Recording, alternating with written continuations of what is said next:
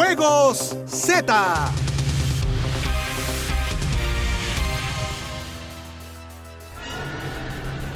Hola, soy Goku. ¡Cállate, insecto! No estás aquí para presentarte, ya todo el mundo sabe que eres un insecto. O sea que ni siquiera puedo presentarme.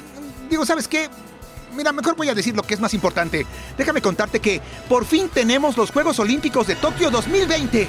Tras casi cinco años de estar esperando, la emoción que genera una justa olímpica se volvió a sentir en todo el mundo. Este viernes, 206 naciones y más de 11.000 atletas desfilaron en la ceremonia de inauguración en el Estadio Olímpico de Tokio 2020. Con mucho fervor los japoneses celebraron este esperado evento, mostrando parte de sus costumbres, ideología y de cómo han construido a lo largo de la historia su cultura, de la que somos parte, que es admirable en todo el orbe. Sí, eh, ¿qué es orbe? Ah, eres un insecto. Ok, bueno, no importa. 11.326 atletas participarán en estos Juegos Olímpicos, que se entregarán al máximo del 23 de julio hasta el 8 de agosto. Mostrarán todo el espíritu de competencia y nos harán vibrar.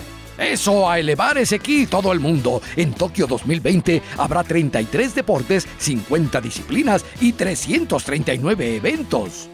Así es, México ha mandado atletas en 27 deportes para buscar cosechar medallas y muchísimos momentos que pasen a la historia del olimpismo.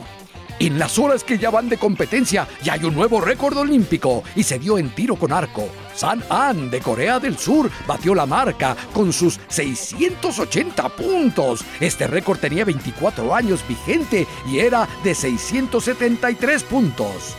¡Wow! ¡Es increíble! ¡Wow! Bueno, los deportistas aztecas ya vieron actividad también en softball y fútbol, en donde México logró un gran triunfo por 4-1 sobre Francia, ilusionando con la gloria en estos Juegos Olímpicos.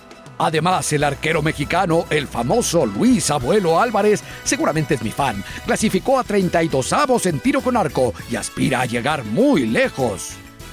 Y en el campo de tiro Yumenoshima, también las arqueras Alejandra Valencia, Ana Paula Vázquez y la afamada Aida Román, quien logró medalla de plata en Londres 2012, avanzaron en el tiro con arco. Y déjame decirte algo, en remo México tiene oportunidades de llegar hasta las últimas instancias, y es que Kenia Lechuga lució en su presentación y se colocó en los cuartos de final de esta prueba. Vendrá mucha actividad para la delegación mexicana en badminton y en ciclismo de ruta, además del tiro con arco y remo, por supuesto. El resto de los competidores y equipos cierran su preparación en las cápsulas, digo, en los campos de entrenamiento y en la Villa Olímpica para entrar en acción en las próximas horas. ¿Sabes qué, príncipe? Yo levanto mis manos para pedir la energía de toda la gente para la delegación mexicana. Eso es, a elevar el ki todo el mundo. Adiós, insecto.